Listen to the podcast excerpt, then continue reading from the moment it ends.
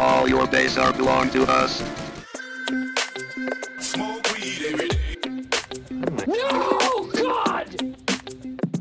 Les mèmes sont devenus un phénomène de mode, et même si vous n'en avez jamais entendu parler, vous les avez certainement déjà vus.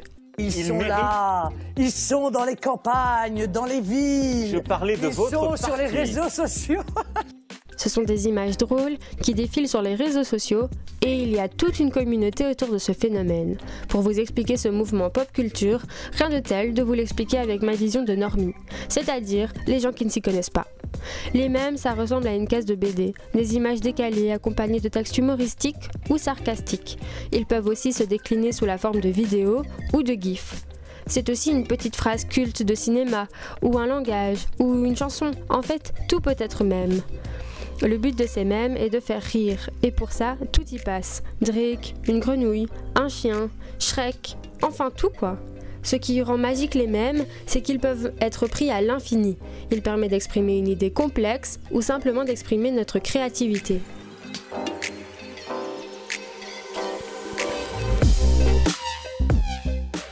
Jean Bonneau, un créateur, nous explique sur Discord comment il fait ses mèmes. Moi, je, je- j'utilise euh, essentiellement mon téléphone.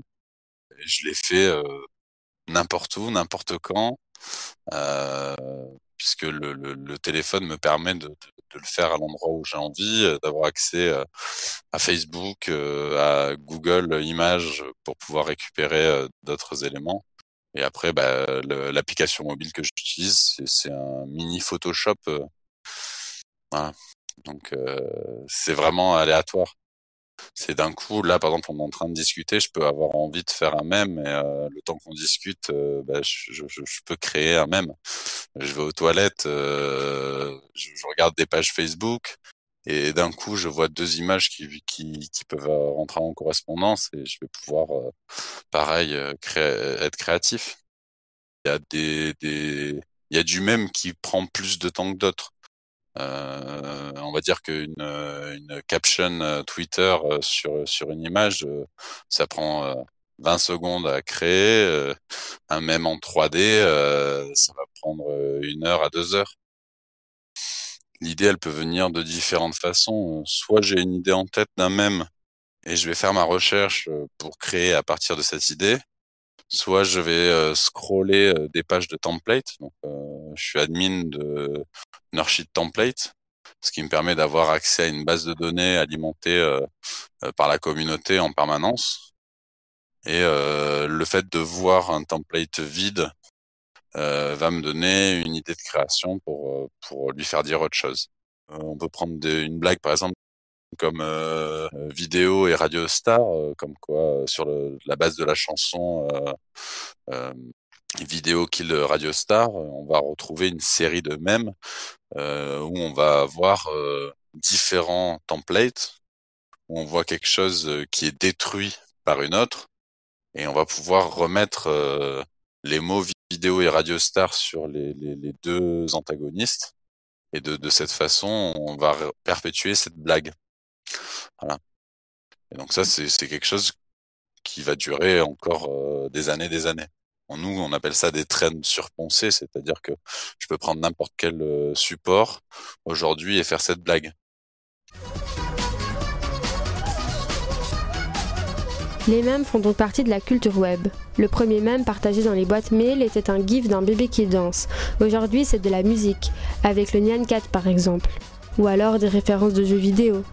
Les mèmes parlent de tous les sujets, que ce soit politique, religion, la dépression, enfin bref, il y a vraiment de tout. Et peu importe le thème, le procédé reste le même. Dans, l'idéal, euh, c'est quelque chose de viral, compréhensible par tous, mais euh, ça peut être moins viral, ce qu'on va appeler euh, la partie dingue du même. La partie virale sera plutôt la partie normie du même. Euh, donc euh, la partie accessible à tous, par exemple un template avec Drake euh, qui dit content, pas content, ça c'est qui est accessible à tout le monde. Après on va voir toute la partie shitpost euh, qui va plutôt être des euh, dédiés à un public d'initiés. C'est l'observatoire de, la mémétique qui, qui explique ça très bien, euh, la façon euh, dont est construit le même. Et, euh, les différentes étapes du même, on va avoir un template qui va être utilisé de façon, on va dire, plutôt logique, plutôt facile. puis ensuite, il va être modifié, transformé pour le faire évoluer. Et ces phases, elles peuvent être enfin, elles n'ont pas un sens logique. C'est-à-dire que je peux faire un anti-même ou quelque mmh chose d'absurde avant même que le, le, même standard existe. On est quand même pas mal de, de, de jeunes parents euh, à aimer faire des mèmes. Euh, parce que bah déjà, c'est euh, le, la partie création euh, nous plaît, nous permet de, de sortir d'un quotidien.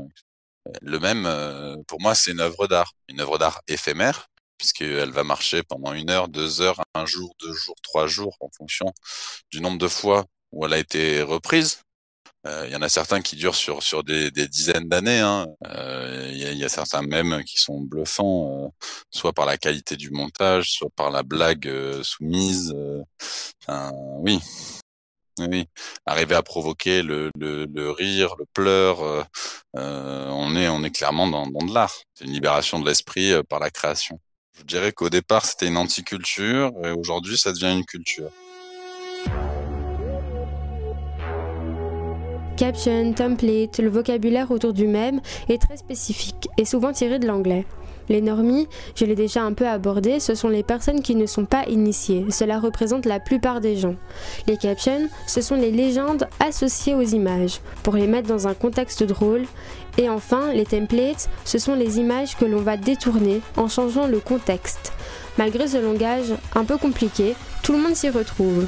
Maintenant qu'on a un peu compris ce qu'est un mème, on se tourne donc vers l'origine de ce mot. Et c'est le youtubeur Mad Dog qui nous rejoint sur Discord pour nous parler un peu d'histoire. C'est lié à un généticien, Richard Dawkins, qui, euh, faisant l'histoire euh, des idées en parallèle euh, de l'histoire de la génétique, expliquait en gros comme il y a des gènes qui se transmettent du vivant au vivant, il pourrait y avoir une sorte de même, l'équivalent génétique, mais des idées. Des idées qui peuvent se transmettre d'un individu à un autre, changer un petit peu comme la génétique aussi, et euh, se répliquer d'individu en individu. Il y aurait, à la manière des gènes récessifs, euh, des mêmes récessifs, ainsi que des, mêmes euh, et des gènes qui ne servent plus à rien. L'idée originale de Dawkins, sachant que c'est un profond athéiste, était que Dieu était un même qui avait servi au développement de la civilisation à une époque, mais qui ne sert plus actuellement. C'est vrai que, alors le même Internet tel qu'il est pensé maintenant, une image ou un gimmick qui va faire son temps, qui va s'incruster ou pas dans, le, dans la culture web. De base, l'idée d'un même, c'est plutôt quelqu'un va balancer quelque chose, souvent une blague, souvent une image, souvent une phrase, et mmh. celle-ci va être reprise, va être recontextualisée. J'avais théorisé que, selon moi, la Joconde, c'est une sorte de même qui existait avant Internet. C'est-à-dire que quand on prend l'image de la Joconde et qu'elle a été détournée par des tonnes d'artistes à travers le temps, en gros, c'est exactement le même fonctionnement que le même Internet.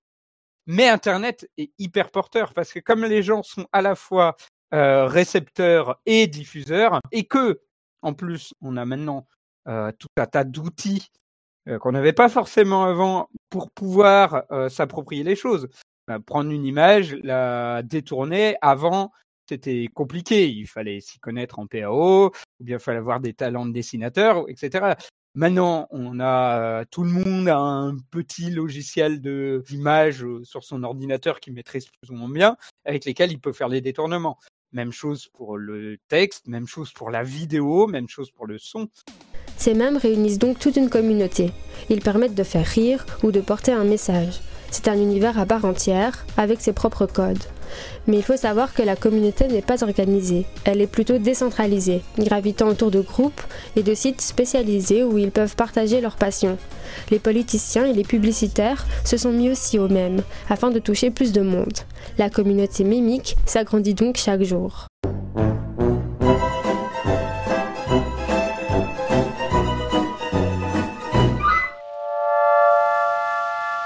Retrouvez tous nos podcasts sur Mammouth Media.